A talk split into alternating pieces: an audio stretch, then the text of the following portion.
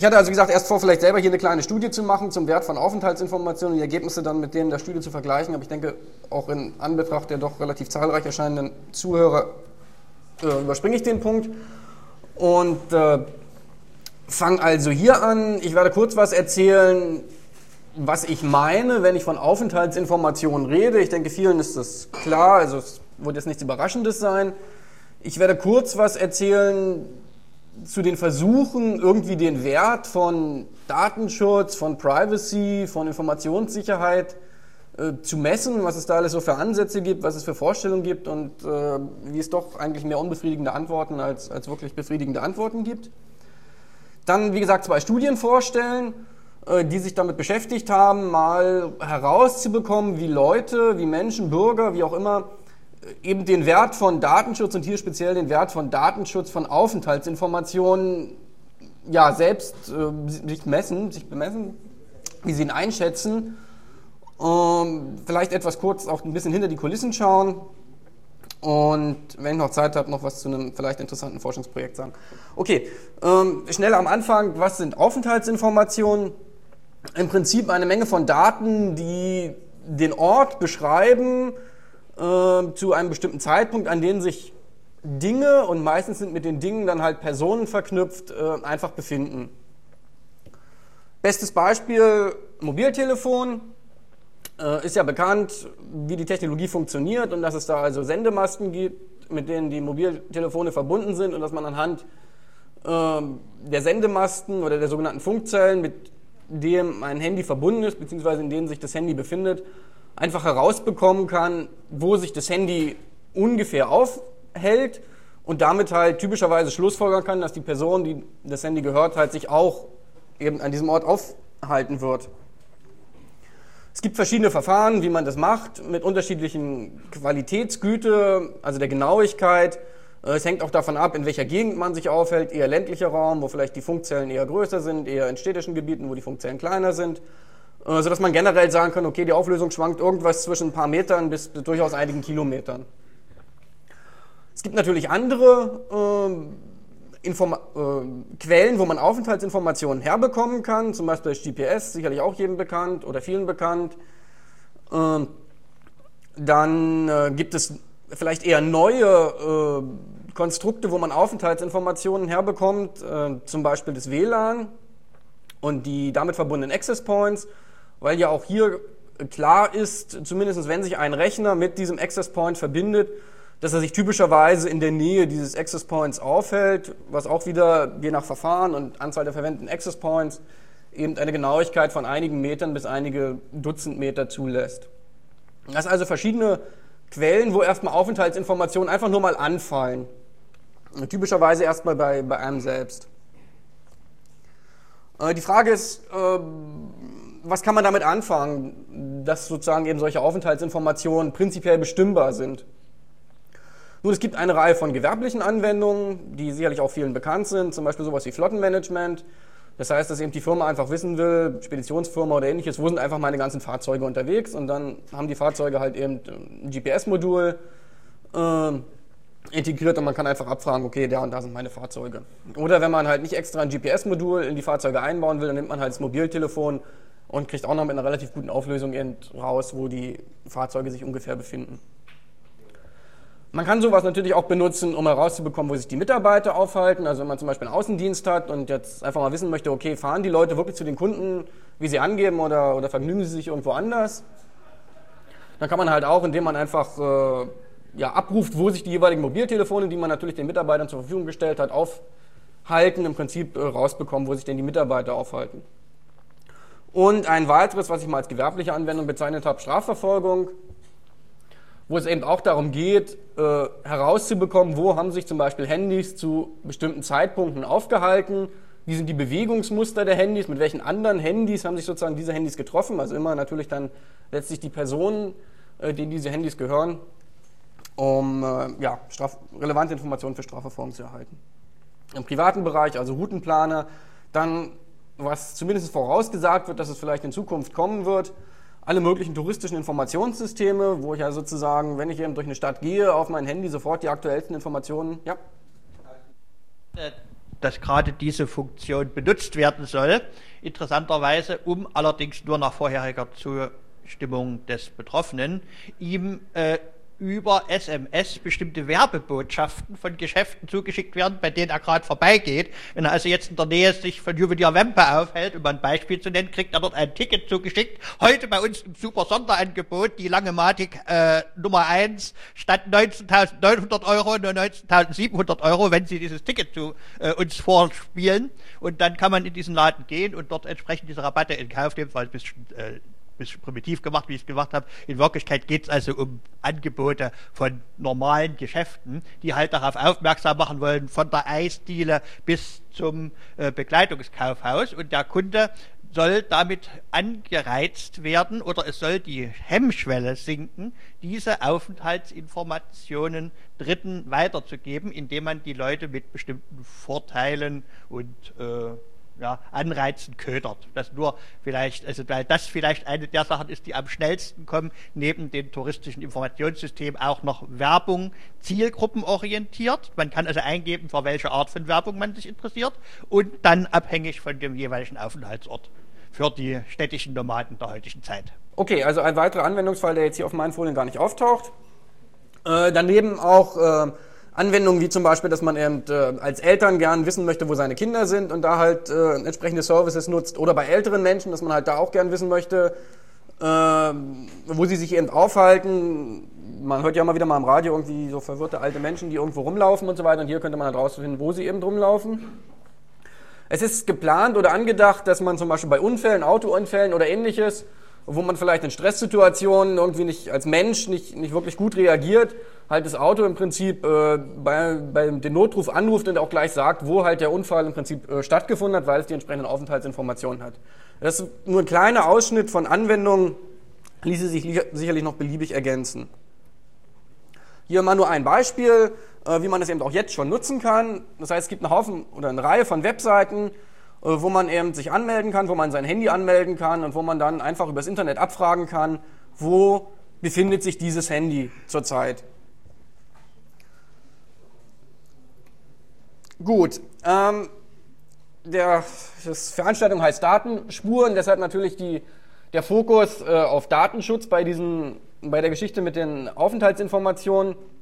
Das heißt, wo, wo sind jetzt hier vielleicht datenschutzrelevante Aspekte?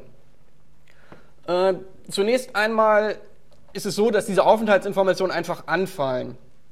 Und bei den jeweiligen Providern äh, werden sie einfach gespeichert. Das heißt, bei den Mobilfunkbetreibern etc. Ähm, man kann sie also nicht, man kann es also nicht irgendwie abschalten, dass man sein Handy irgendwie sagt, okay, jetzt bitte keine Aufenthaltsinformationen mehr speichern oder ich möchte jetzt bitte unsichtbar sein mit meinem Handy. Äh, funktioniert halt nicht. Und es ist halt, also diese, Vorrats, äh, diese Aufenthaltsinformationen werden auch in Zukunft einfach wirklich gespeichert werden müssen. Zum Beispiel, wenn man auf die EU-Richtlinie zur Vorratsdatenspeicherung äh, schaut, wo das ja ganz klar letztlich vorgeschrieben ist. Und wenn man diese Aufenthaltsinformation einmal hat, dann kann man sie halt benutzen, um Bewegungsprofile daraus zu erstellen. Was typischerweise sehr leicht möglich ist, weil die einzelnen Geräte äh, eben eindeutige, weltweit eindeutige Identifikatoren haben. Zum Beispiel beim Handy gibt es eben die IMSI und die IMAI und was nicht noch alles für Nummern, die entweder die SIM-Karte oder das Handy oder die Kombination von beiden im Prinzip weltweit eindeutig identifizieren. Damit ist klar, auch wenn ich im Urlaub bin, wenn ich in anderen Ländern bin, wo ich mich jeweils aufhalte. Bei WLAN haben wir eine ähnliche Geschichte, wo mein Rechner eine MAC-Adresse hat und damit auch ganz klar ist, an welchen Access Points habe ich mich angemeldet, wie habe ich mich sozusagen durch die Welt bewegt.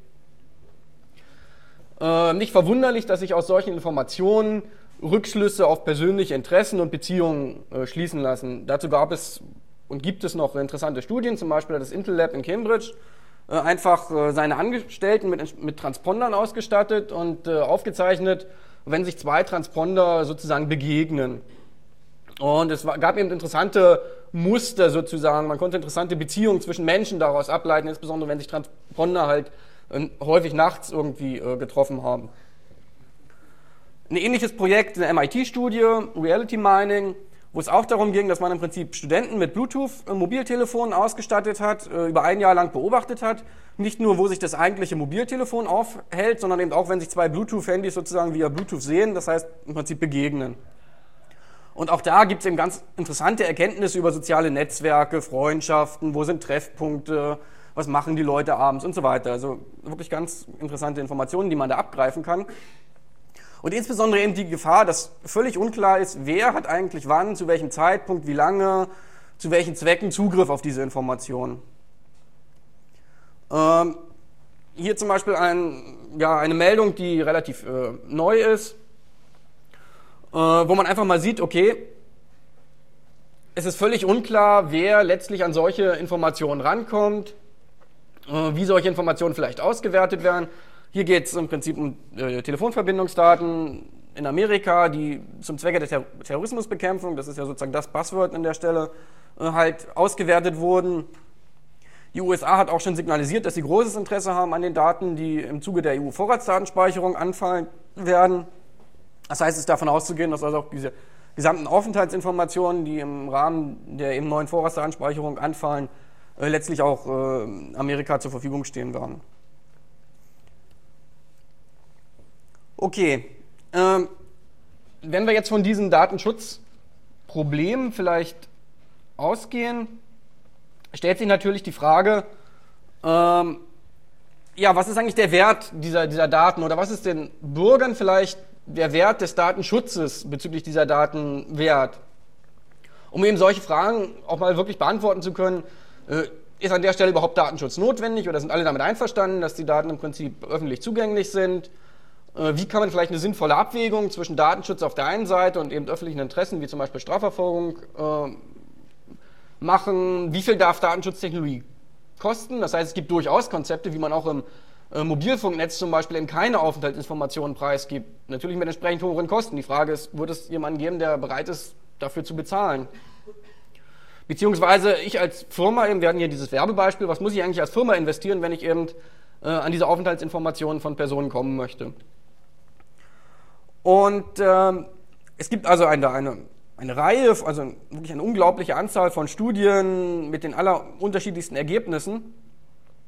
Das Problem sicherlich, wenn man eben den Datenschutz bewerten will, ist zunächst mal, dass der Datenschutz selbst ein unglaublich äh, kom komplexes Konstrukt ist.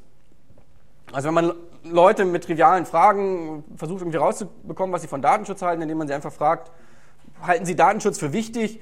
Wenn sicherlich die überwiegende Mehrzahl sagen ja.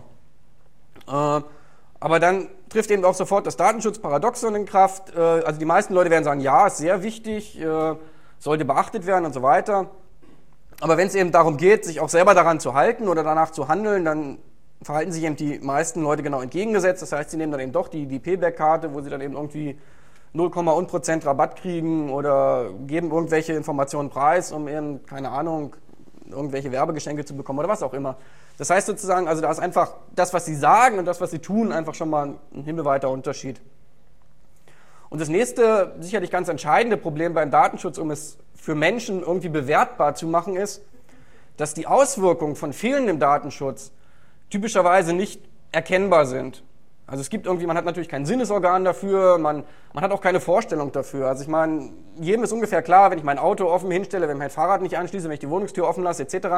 Äh, das sind so vielleicht Beispiele aus dem Sicherheitsbereich, wo die meisten Menschen sofort intuitiv ein Gefühl haben, was könnte der Schaden sein, was ist das Risiko, investiere ich jetzt in ein neues Schloss, vielleicht in ein teures Fahrradschloss oder nicht. Während beim Datenschutz es eben völlig, ja, man da völlig kein Gefühl hat. Also es, man merkt typischerweise die Auswirkungen nicht. Man hat vielleicht abstrakt das Gefühl, ja, dann kann man mich beobachten oder vielleicht kriege ich einen Kredit, der dann nur 3% äh, schlechtere Zinsen hat, weil ich vielleicht in der falschen Wohngegend wohne oder irgendwann mal im Internet was Falsches gesagt habe oder wie auch immer. Aber selbst wenn man dieses Gefühl hat, da gibt es eine Auswirkung, hat man ja noch lange keinen Beweis oder man ist, man, man ist dann selber unsicher, ja, also hat das wirklich was damit zu tun, dass ich da neulich Folgendes gepostet habe oder dass ich neulich Folgendes im Internet bestellt habe oder mich neulich an folgender Stelle beschwert habe? Gibt es da wirklich eine Auswirkung oder, oder hat das eigentlich gar nichts damit zu tun? Das heißt, lange Rede, kurzer Sinn, ich denke, ein Problem halt, wenn Leute gefragt werden, wie viel ist ihnen Datenschutz wert, ist das, dass es eben das Einschätzen sehr schwer fällt. Nichtsdestotrotz, wie gesagt, gibt es eine ganze Reihe von, in der Wissenschaft eine ganze Reihe von Untersuchungen, die versuchen, da irgendwie äh, Klarheit reinzubekommen. Das sind zum Beispiel Methoden äh, der Ökonomie, der experimentellen Ökonomie. Dabei geht, oder ist dann ein Buzzword, äh, nennt sich dann Preisdiskriminierung. Das heißt, es wird im Prinzip untersucht, was bringt es für Firmen oder für Menschen von Vorteil, wenn sie eben mehr Datenschutz machen oder eher weniger Datenschutz machen. Das heißt, die Firmen haben natürlich ganz klar das Interesse, möglichst viel Daten zu sammeln, weil ihr Ziel natürlich ist, möglichst jedem Kunden den Preis für ein Produkt zu nennen, den der Kunde gerade noch bereit ist zu bezahlen, um sozusagen hier im Prinzip äh, das maximale Ergebnis zu, zu erlangen. Das muss wiederum für den Kunden nicht unbedingt immer schlecht sein, weil es ja durchaus auch sein kann, äh, wie es ja auch jetzt ist, wenn ich in den Mediamarkt gehe und sage, nee, also die Kamera 50 Euro weniger würde ich sie nehmen, äh, dann sagt der Verkäufer ja manchmal auch, okay, gut, 50 Euro weniger. Genauso kann es ja auch im Onlinehandel sein, wenn klar ist, okay, also eigentlich digitale Videokameras interessieren mich nicht, aber Gott, für den Schnäppchenpreis würde ich sie nehmen. Ähm, aber natürlich wird es meistens so sein, dass vielleicht eher der Preis eher über dem liegt, was, was man vielleicht so normalerweise bezahlen würde, aber dadurch, dass man die Firma, dass der Firma eben gelungen ist, genau meine Interessen rauszufinden, also zu wissen, ja, das ist ein Autonah, der gibt da eben auch mal 10% mehr für das neueste Modell aus, ähm, mir so letztlich eben genau den Preis anzubieten, den ich bereit bin zu bezahlen. Dann gibt es eine Reihe von empirischen äh, Studien und Untersuchungen, das heißt, da werden wirklich also Leute befragt, typischerweise in irgendwelchen Online-Umfragen, wir haben das zum Beispiel mal spaßeshalber für anderen auch gemacht. Ähm, also für so einen Anonymisierungsdienst, den wir betreiben, wo also ungefähr 40 Prozent gesagt haben, also sie wollen schon mal gleich gar nichts dafür zahlen. Und 50 Prozent äh, der verbleibenden Leute haben dann gesagt, okay, also bis 5 Euro würden sie mitgehen. Und was wir geplant haben, was ja auch schon teilweise in den, in den News war, dass wir also ein vergleichendes Experiment planen, eben wirklich die Leute mal bezahlen zu lassen und mal sehen, äh, wie viel von den 50 Prozent wirklich auch tatsächlich bereit wären, was zu bezahlen oder ob nicht die meisten Leute dann doch sagen, ach naja, wenn es was kostet, der Datenschutz, dann äh, geht es ja vielleicht auch ohne. Okay, wer, wen jetzt also da noch mehr interessiert, in der Kürze der Zeit lässt sich das sicherlich nur sehr oberflächlich äh, erwähnen. Es gibt eine Reihe von interessanten Webseiten. Äh, es gibt einen Workshop, äh, der jährlich stattfindet der sich genau mit den Fragen letztlich beschäftigt. Also wie ist die Ökonomie von Datenschutz, Datensicherheit, was kann man da vielleicht lernen? Äh, dann gibt es zwei Webseiten, eine von Ross Anderson und eine von Alexandro Acquisti. Ähm, insbesondere die letzte, sicherlich sehr interessant, wenn man eben Hintergrundinformationen, Studien, interessante Papiere lesen möchte zum Thema, wie ist eigentlich die Ökonomie des Datenschutzes? Also wie kann man jetzt nicht nur argumentieren, aus vielleicht politischen Gründen, Datenschutz ist wichtig, sondern wie kann man auch wirklich ökonomisch argumentieren und sagen, okay, also Datenschutz bringt auch für Firmen äh, durchaus monetäre Vorteile. Gut, äh, nach dieser Vorrede jetzt zu der ersten Studie, die ich vorstellen möchte, bei der es eben genau darum geht, herauszufinden, wie viel ist Menschen eigentlich der Schutz ihrer Aufenthaltsdaten wert. Okay, wie, wie ich schon sagte, das ist sehr schwierig. Also man kann jetzt nicht einfach hingehen, die Leute fragen, okay, wie viel ist denn wert, äh, dass ihre Aufenthaltsinformationen geschützt werden? Weil zum einen ist den Leuten dann irgendwie sofort klar, aha, hier geht es offensichtlich irgendwie um das Thema Datenschutz. Äh, also da gebe ich mal lieber einen hohen Preis an, denn ich möchte ja nicht als jemand gelten, der jetzt hier vielleicht äh, also sich keine Sorgen um Datenschutz macht oder so, weil Datenschutz ist ja auch irgendwie so ein gewisses Thema, wo man, ja, ein guter Ton eigentlich ist, dass man sagt, ja, oh, Datenschutz ist mir wichtig und so. Also muss ich auch einen hohen Preis nennen, damit ich mich sozusagen erwartungskonform verhalte. Zum anderen ist es natürlich auch so, wenn ich den Leuten einfach sage, okay, nenn mir doch mal einen Preis für deine Aufenthaltsinformation, ich bin bereit, da also was für zu bezahlen, äh, dann werden die Leute natürlich auch eher einen hohen Preis angeben, weil warum sollten sie sozusagen einen niedrigen Preis angeben? Ist doch klar, dass sie dann versuchen, ähm, das zu dem möglichst hohen Preis zu verkaufen. Aber hier haben wir eben auch wieder das Problem, dass das, was sie sagen und das, was sie dann vielleicht wirklich tun, eben ähm, sehr unterschiedlich ist. Deshalb wurde also bei dem Experiment das ein bisschen anders gemacht. Und zwar ähm, wurde also annonciert, okay, wir wollen hier also eine Online-Umfrage machen, äh, eine Studie, da geht es um Mobilfunk. Und wir arbeiten da mit Mobilfunkbetreibern zusammen und wir wollen gerne das Mobilfunknetz ein bisschen verbessern, wir wollen vielleicht neue Services anbieten. Ähm, aber von Datenschutz war da letztlich gar nicht die Rede, sondern eben wirklich, also es ging eigentlich nur um Mobilfunk. Und okay, wir sehen ein, äh, da teilzunehmen, das kostet äh, euch vielleicht ein bisschen Aufwand, wir wollen euch ein bisschen locken. Wir wären also bereit, äh, euch was zu bezahlen, wenn ihr uns denn für einen Monat lang äh, praktisch ständig abfragen lasst, wo sich euer Handy befindet.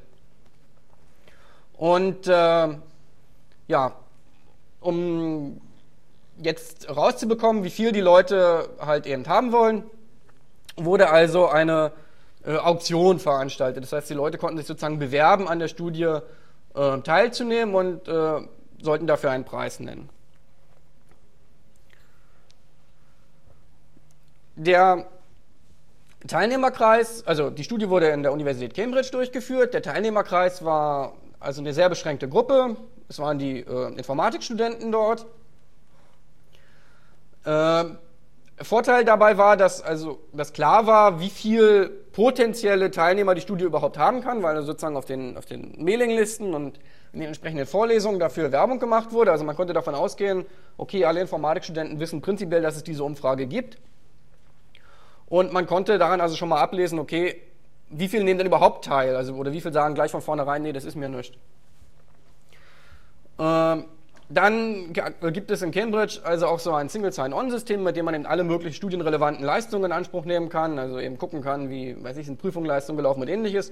Und das konnte natürlich gleich verwendet werden, um jetzt hier auch zu verhindern, dass Leute äh, irgendwie da Mehrfachangebote abgeben oder ähnliches, sondern es war wirklich äh, ganz genau klar, äh, dass eben sozusagen jeder nur ein Angebot äh, abgegeben hat. Außerdem äh, war es so, dass die Studenten Vorlesungen hatten über Auktionstheorie. Es ist nämlich so, dass die Auktion, die hier gewählt wurde, ich denke, das genau kommt noch eine Folie später, dass die die interessante Eigenschaft hat, dass es sozusagen kein, wie man es vielleicht von eBay gewohnt ist, kein wirklich strategisches Verhalten gibt, sondern Spieltheoretisch ist es einfach so, wenn ich meinen wahren Wert angebe, den ich also an Geld haben möchte, dann ist es die optimale Strategie, die meinen Nutzen äh, maximiert. Äh, andere Strategien führen zu keinem sinnvollen Ergebnis. Okay, äh, ja, die Umfrage wurde dann letztlich webbasiert durchgeführt in zwei Phasen. Erste Phase war, wie ich schon sagte, also es wurde eben mitgeteilt, okay, wir wollen eine wissenschaftliche Studie machen, um äh, das Mobilfunknetz zu verbessern wir hätten gern euren Aufenthaltsort über eben 28 Tage, also ungefähr einen Monat lang aufgezeichnet.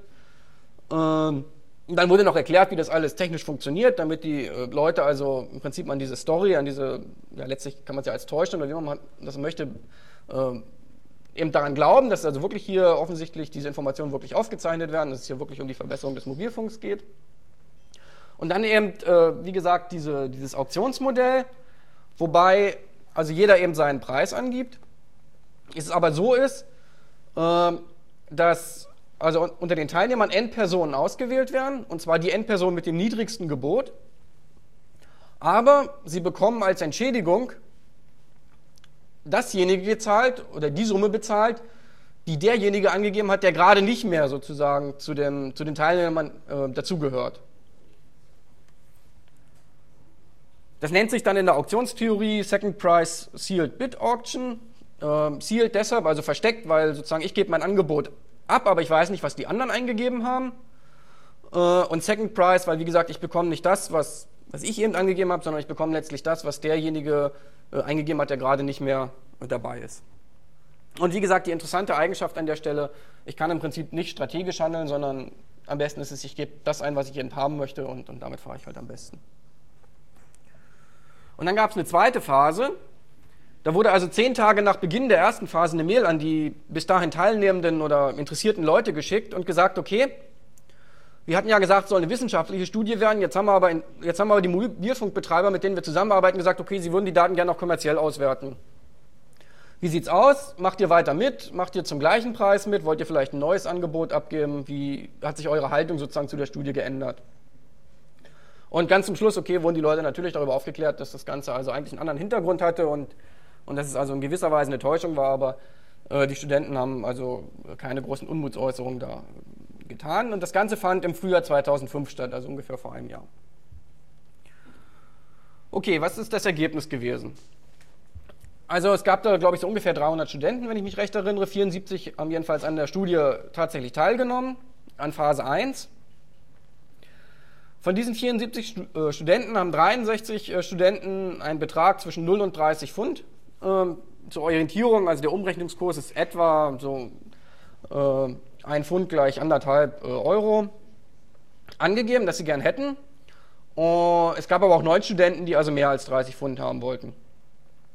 Wie sich die Sache verteilt, sieht man also an der Grafik, wo also auf der X-Achse im Prinzip die, die Fundangabe gemacht ist und auf der Y-Achse, wie viele Teilnehmer jeweils eben diesen bestimmten Fundbetrag haben wollten.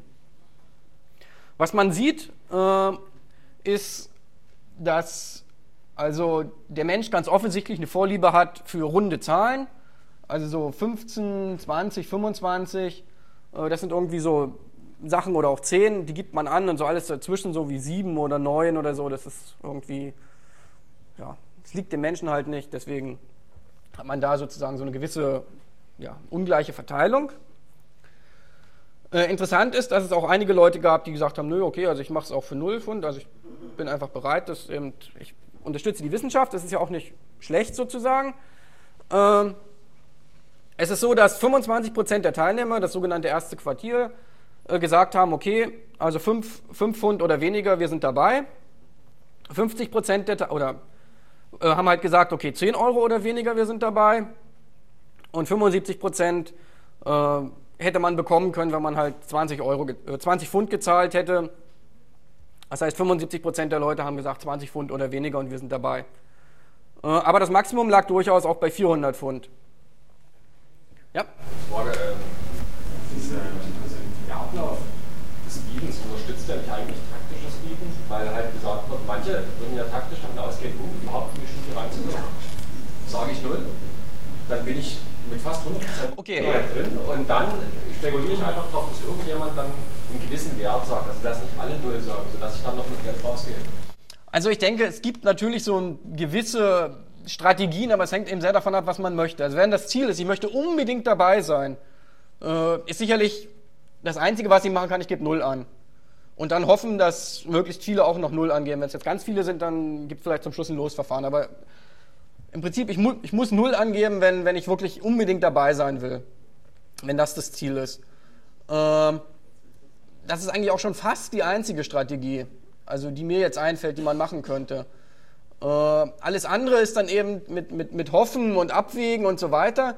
Äh, aber da ich eben nicht weiß, was die anderen machen, im Unterschied zu sozusagen, weiß ich, eBay, wo ich ja genau sehe, wie hat sich die Preise entwickelt und so weiter, und ich ungefähr weiß, ja, die Leute werden zum Schluss in der letzten Sekunde, da geben sie mal irgendwelche komischen Gebote ab und so weiter. Äh, da ich halt hier nicht sehe, wie sich die anderen Leute verhalten, äh, kann man halt tatsächlich zeigen, es gibt keine rational andere sinnvolle Strategie, die irgendwie zum Erfolg führt, sondern es ist halt wirklich so, äh, ja, dass, dass man hier den richtigen Preis eingeben sollte. Okay, also äh, damit alles verstanden haben, die, die Frage war, wäre es nicht viel sinnvoller, statt jetzt hier irgendwie die, die, die mit den kleinsten Geboten auszuwählen, einfach zufällig zu sagen, ähm, ja, man wählt halt eben einfach zufällig aus und dann schaut man mal, oder um dann jegliche Strategie sozusagen zu, zu verhindern. Äh, das äh, klappt ja nicht. Das Resultat ist ja dann, dass dann äh, sehr hohe Zahlen äh, gefordert werden. Alle 1000 Pfund. Eben. Äh, also das Problem ist ja, wenn ich jetzt hier keine Grenze setze, sondern einfach sage, okay, bietet, was ihr wollt, ich nehme zufällig euch, also ich wähle einfach zufällig aus, dann haben wir wieder das Problem wie am Anfang, dass die Leute natürlich sagen, okay, wenn ich hier also eine, eine Chance sehe, sozusagen im Prinzip durch Los einen, sag ich mal, beliebig hohen Betrag zu bekommen, äh, ja, dann, dann mache ich natürlich einen beliebig hohen Betrag. Also dann habe ich ja sozusagen keine, keine Anreize mehr, meinen wirklichen Wert zu sagen.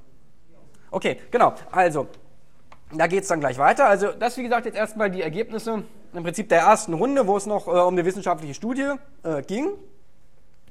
Jetzt kommt Runde 2.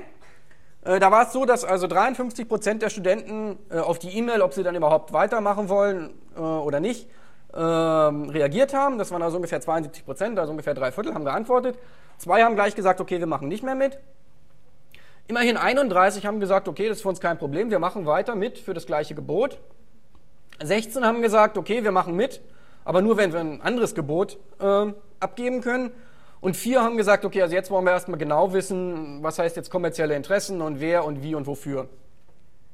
Und dann haben wir im Prinzip hier unten die Ergebnisse, äh, zwischen Vergleich Phase 1, Phase 2. Wir sehen also zum Beispiel, dass äh, der Median, also das, das ist die, wo äh, 50 Prozent der Leute gesagt haben, okay, diesen Betrag oder weniger und wir würden mitmachen, dass sich der zum Beispiel verdoppelt hat. Das heißt, in Phase 1 war es so, für 10 Pfund hätte man die Hälfte der Leute haben können. Äh, in der zweiten Phase musste man schon 20 Pfund hinlegen. Äh, dahingegen zum Beispiel ein anderer interessanter Wert, das Maximum, hat sich verringert. Das heißt, man kann durchaus davon ausgehen, dass die Leute, die also besonders viel geboten haben, gesagt haben, okay, also jetzt nehmen wir nicht mehr daran teil, weil also das wäre ein exorbitant hoher Preis oder, und der Datenschutz ist einfach wichtiger. Trotz alledem, äh, denke ich, ist der Anstieg äh, zwischen... Ja, da kommt noch eine Frage.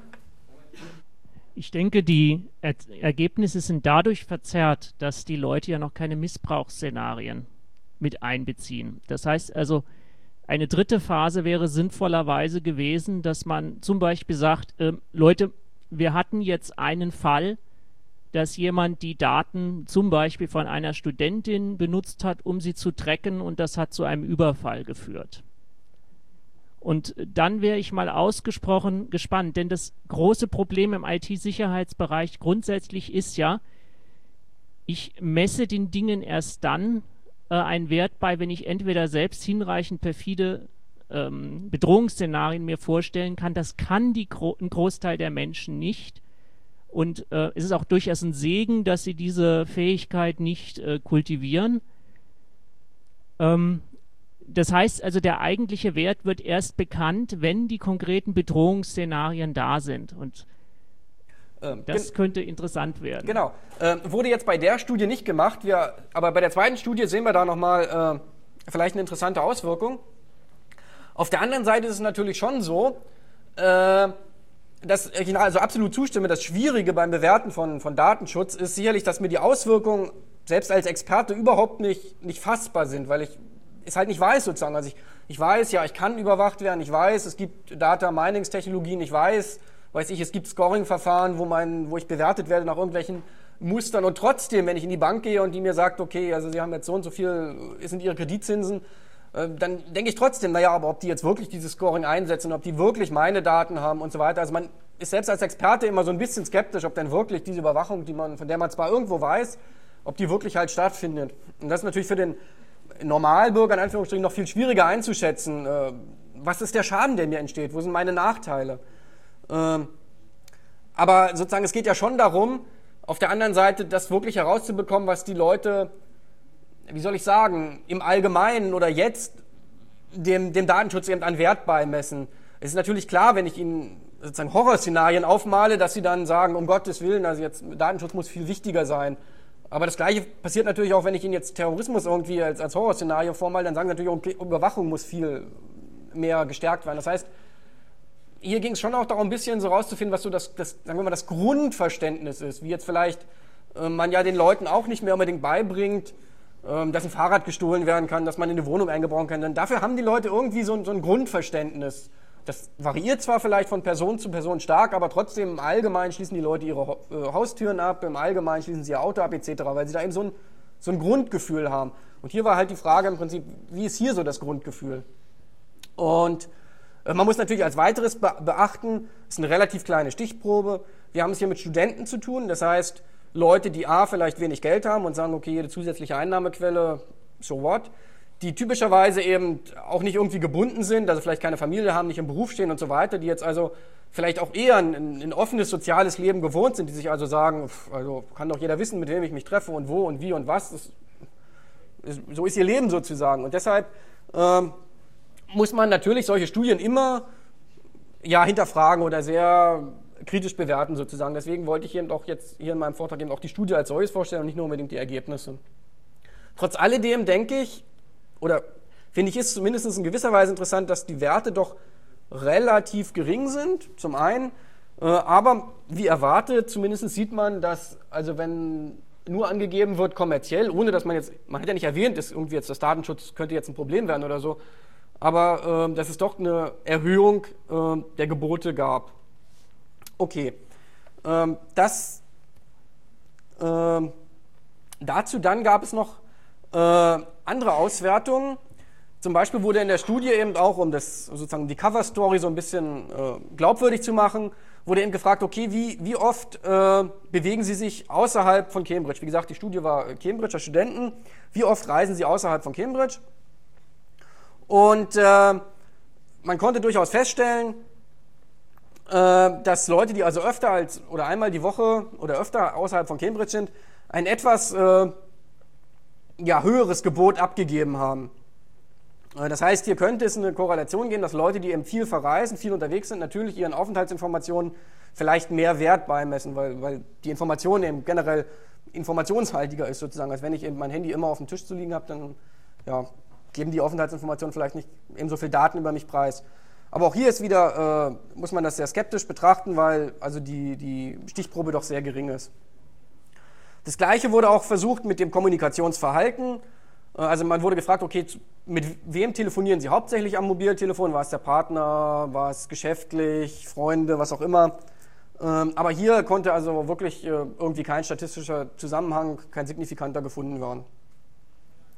Gut, kommen wir zu einer zweiten Studie, jüngeren Datums vom Frühjahr diesen Jahres, die im Rahmen eines äh, europäischen Forschungsnetzwerkes äh, stattfand, zu dem ich vielleicht noch ganz kurz am Schluss was sage.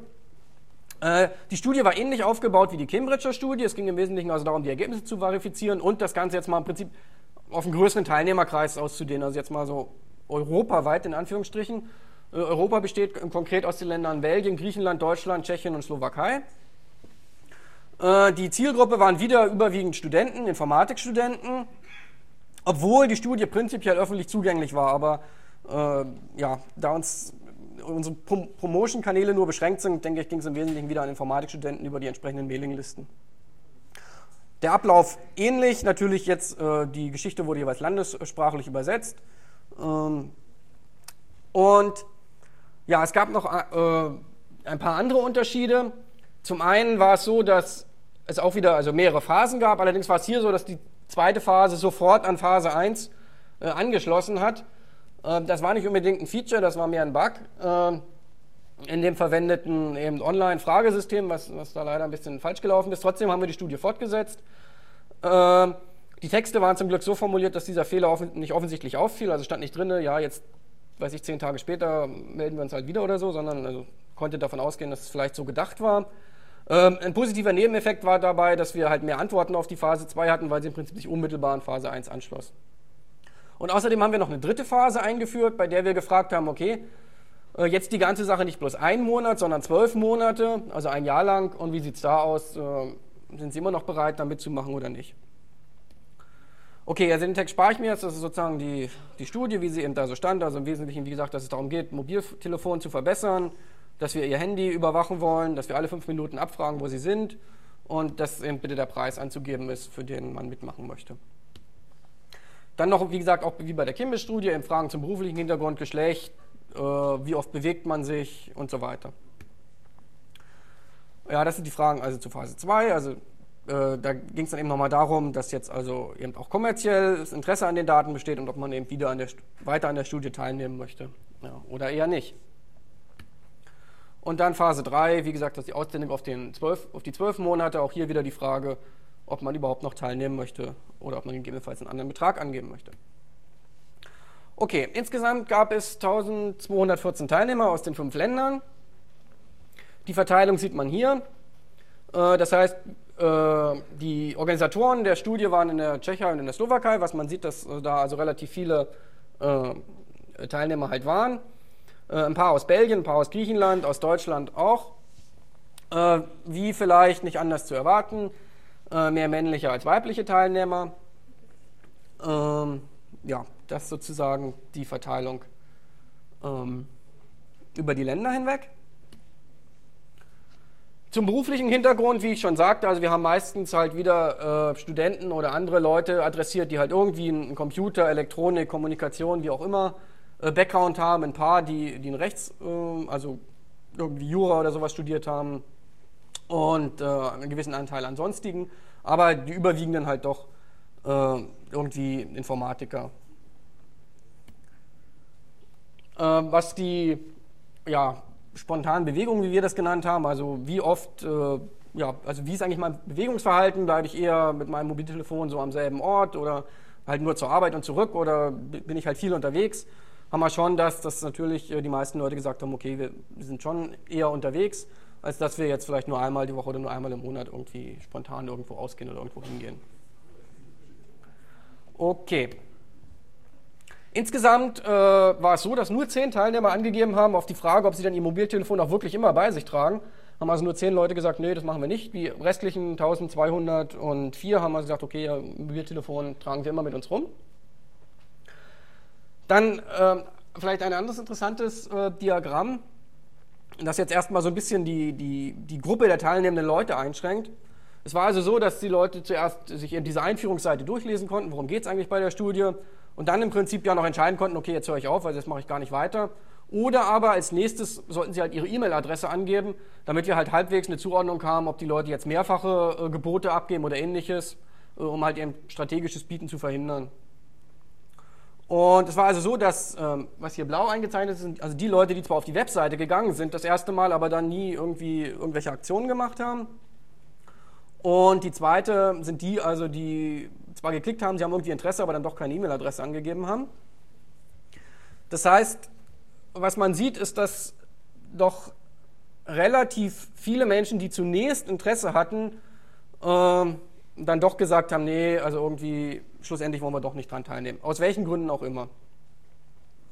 Also das heißt, speziell für die Studie könnte es so sein, dass die Gruppe, die letztlich teilgenommen hat, schon irgendwie eine Gruppe war, die vielleicht zum Datenschutz ja, ein eher lockeres Verhältnis hat.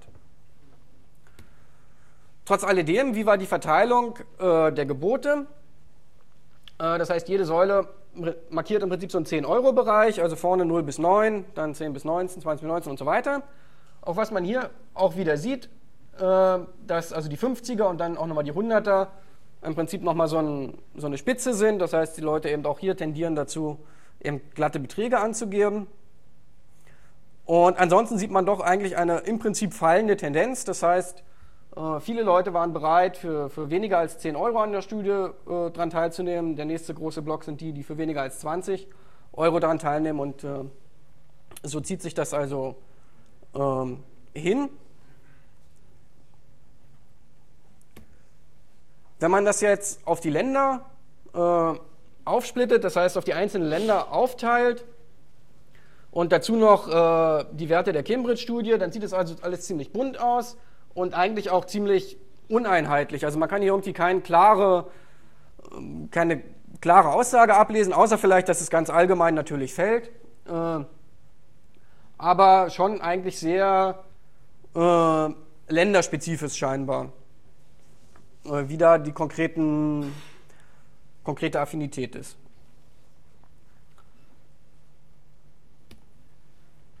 Und was vielleicht auch besonders interessant ist, in dem Bild hier vorne, wie man vielleicht sieht, es kommt Griechenland nicht vor. Das liegt einfach daran, weil Griechenland irgendwie aus der Reihe fällt. Das heißt, 80 äh, Prozent der griechischen Steine haben gesagt, okay, also unter 110 Euro läuft überhaupt nichts. Was also völlig, ja im Prinzip hier völlig zu den, äh, dem entgegenstricht sozusagen. Auch wenn man nochmal äh, vielleicht auf die Folie sieht, dann sieht man auch, also ziemlich viele Griechen haben dann gesagt, okay, also, oder über die Hälfte haben gesagt, okay, also einmal auf die Website und dann aber gleich gesagt, okay, forget it. Und immerhin dann äh, noch über 60 Prozent, fast 70 Prozent haben gesagt, okay, also, also eine E-Mail-Adresse gebe ich jetzt aber nicht an. Äh,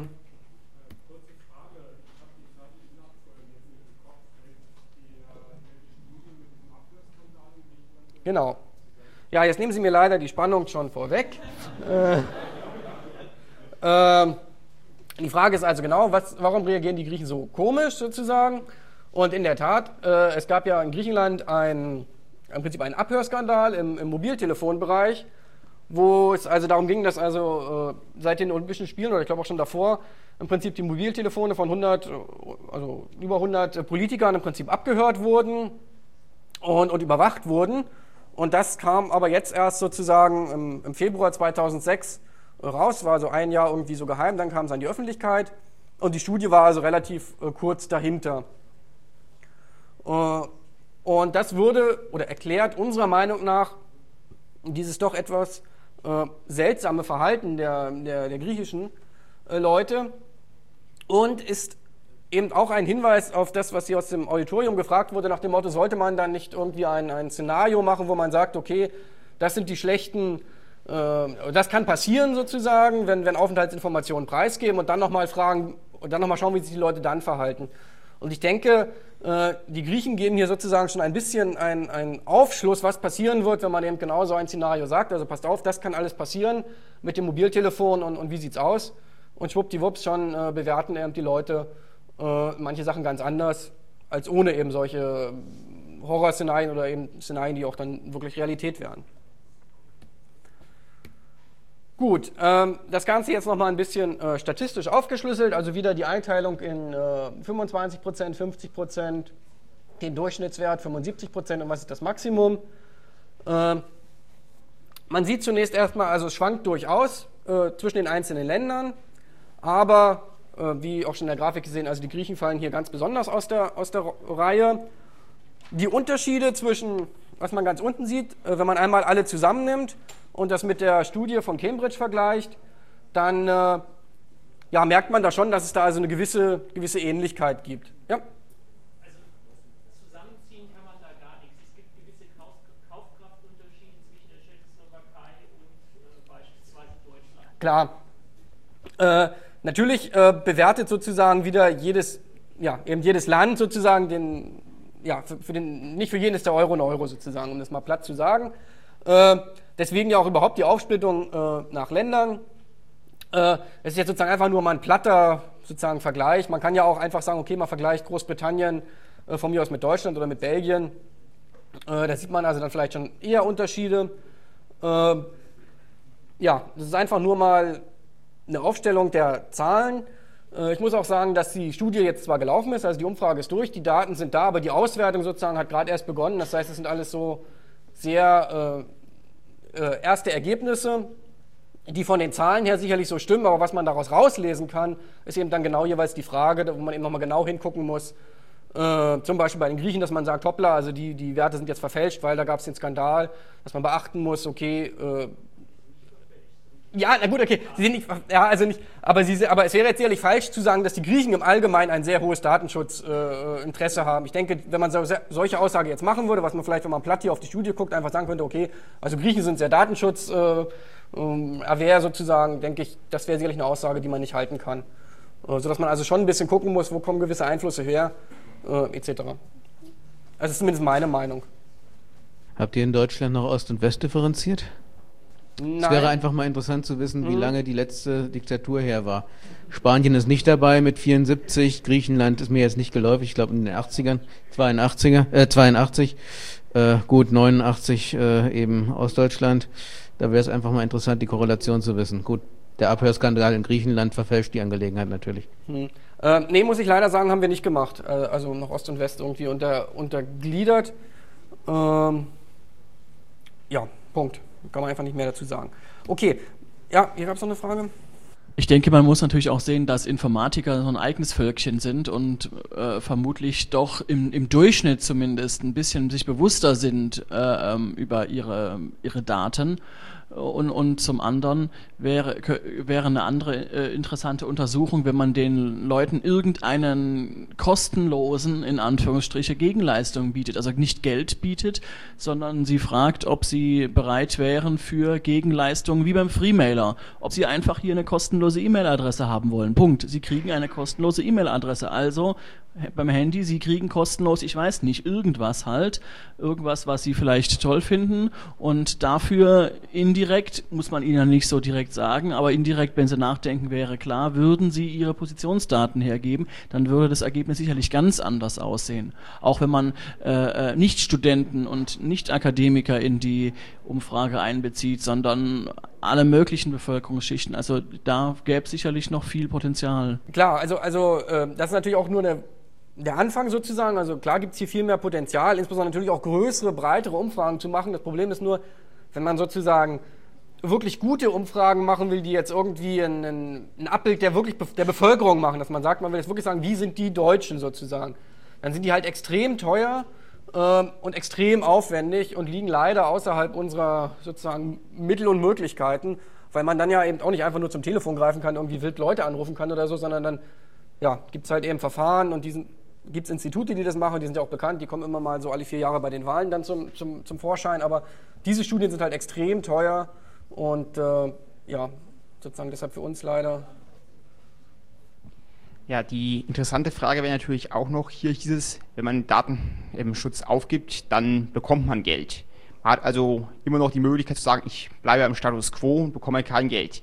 Die, die Realität eher zugeordnete Frage wäre, wir können Ihr Vertragsverhältnis ähm, fortsetzen, wenn Sie bereit sind, hier Ihre Daten kommerziell zur Verfügung zu stellen. Alternativ können Sie in unseren Privacy Plus Tarif wechseln, der leider Gottes eine höhere Grundgebühr von N Euro pro Monat hat. Was tut sich da? Genau. Äh, aber hier ist natürlich so ein bisschen die, die, die Annahme sozusagen, also wenn die Leute sagen oder zu verstehen geben, okay, mein, der Schutz meiner Aufenthaltsdaten ist mir, sagen wir mal, 10 Euro oder sowas wert, jetzt für den Monat oder so. Oder andersrum, wenn Sie sagen, okay, um die Daten preiszugeben, die, für diesen Monat will ich 10 Euro haben, äh, dass sie dann irgendwie einschätzen, okay, also offensichtlich sind diese Daten vielleicht irgendwie 10 Euro wert, sozusagen.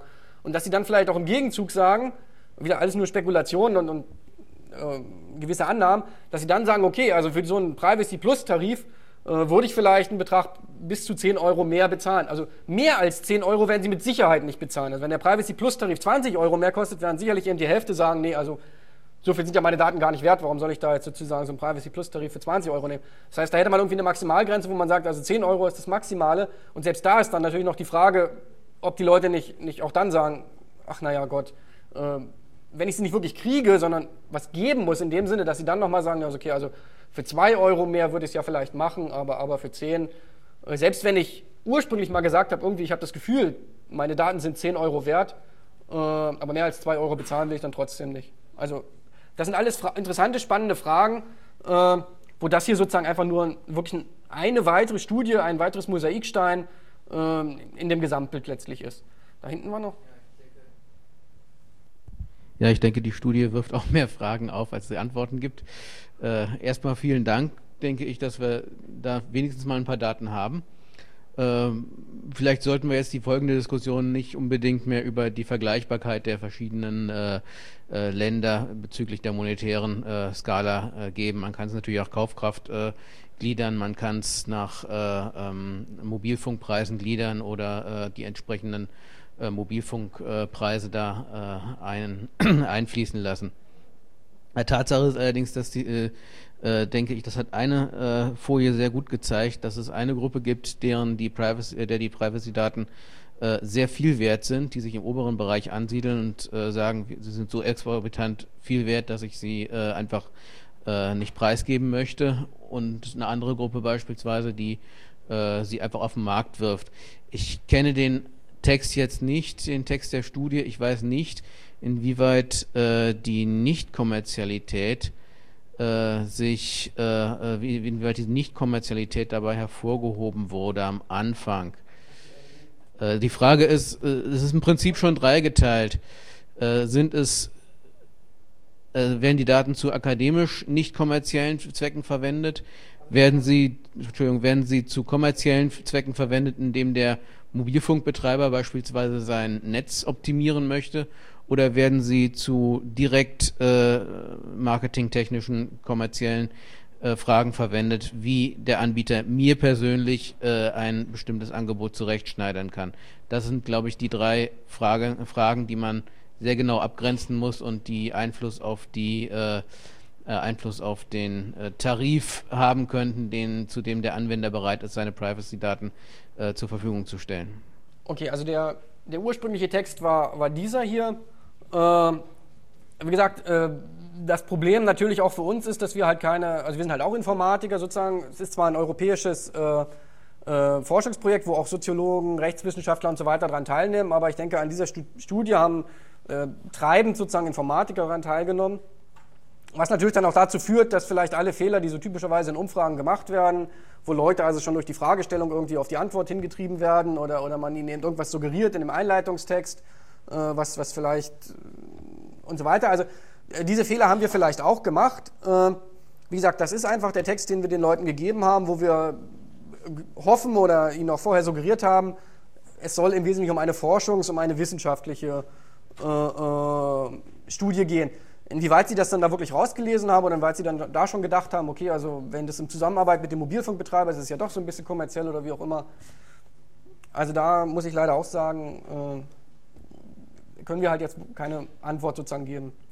Vielleicht nur noch ganz kurz noch ein paar Folien, bevor ich fertig bin. Also das hatten wir schon gesehen, das hatten wir auch gesehen. Hier ist auch nochmal im Prinzip nur ganz kurz der Vergleich äh, vorher, nachher, also Phase 1, Phase 2. Das blaue also sozusagen Phase 2, das schwarze darunter immer Phase 1.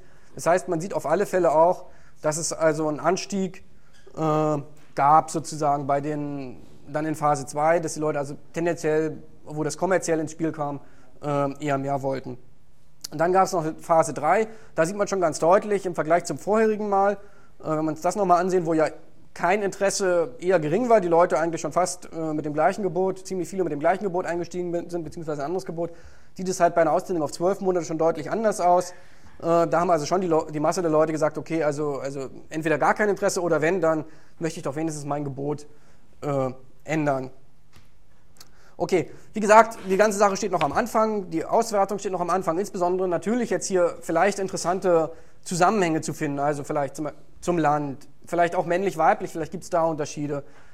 Vielleicht finden wir was bezüglich des Bewegungsverhaltens, äh, bezüglich der Teilnahmeinteresse, also vielleicht Leute, die natürlich sagen, also ich mache auch bei kommerziell mit, die haben vielleicht am Anfang eher niedrige Summen und so ähnlich.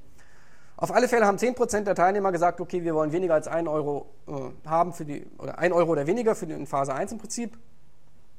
Die Angebote für die zweite Phase lagen so zweieinhalb bis dreimal höher und für die dritte Phase etwa zweimal höher. Und wir konnten bis jetzt keinen statistischen Zusammenhang zwischen Bewegungsverhalten und den Geboten erkennen. Aber wie gesagt, das Ganze noch ziemlich am Anfang. Äh, an der URL kann man im Prinzip äh, ja, das zum Teil nochmal nachlesen, beziehungsweise wird sicherlich auch in den nächsten Monaten dann weiteres Material zur Verfügung gestellt werden. Ich möchte nur noch ganz kurz auf eine Sache aufmerksam machen. Äh, also wie gesagt, es gibt dieses europäische Forschungsnetzwerk FIDES, äh, FIDES.net, äh, wo es relativ viele Studien veröffentlicht gibt, die sich im Bereich Identität, Identitätsmanagement, natürlich mit dem Fokus Datenschutz finden lassen, wo man also über RFIDs, Biometrie, Computerforensik und alles, was irgendwie äh, dann im Bereich mit Identität zu tun hat, äh, finden kann. Und im Rahmen dieses Forschungsprojektes wird es eine weitere Studie geben, die da unten schon immer so ein bisschen mit äh, dran steht. Äh, Studie.1s.to, also tu. Ähm, und da geht es dann darum, rauszubekommen, wie die EU-Bürger zu einem gedachten oder vielleicht schon in naher Zukunft kommenden elektronischen Ausweis stehen das heißt, irgendwie so eine Bürgerkarte, mit der ich im Prinzip alles machen kann online, mich ummelden kann, meine Steuererklärung, mein, also alle möglichen Behördengänge, im Prinzip europaweit, egal wo ich mich aufhalte, an jedem im Prinzip Internet-PC dann meine, meine Behördengänge machen kann. Äh, und da im Prinzip die Frage, wie, natürlich auch wieder mit dem Fokus Datenschutz, äh, stehen eigentlich die EU-Bürger dazu? Finden sie das gut, finden sie das schlecht? Würden sie für diesen Vorteil, dass sie da eben äh, ihre Behördengänge vereinfachen können, in Kauf nehmen, dass dann eben ihre Daten europaweit gespeichert sind? Äh, um solche Fragen geht es da. Dann äh, danke ich im Prinzip für die Aufmerksamkeit und wenn sonst noch Fragen sind, äh, stehe ich zur Verfügung.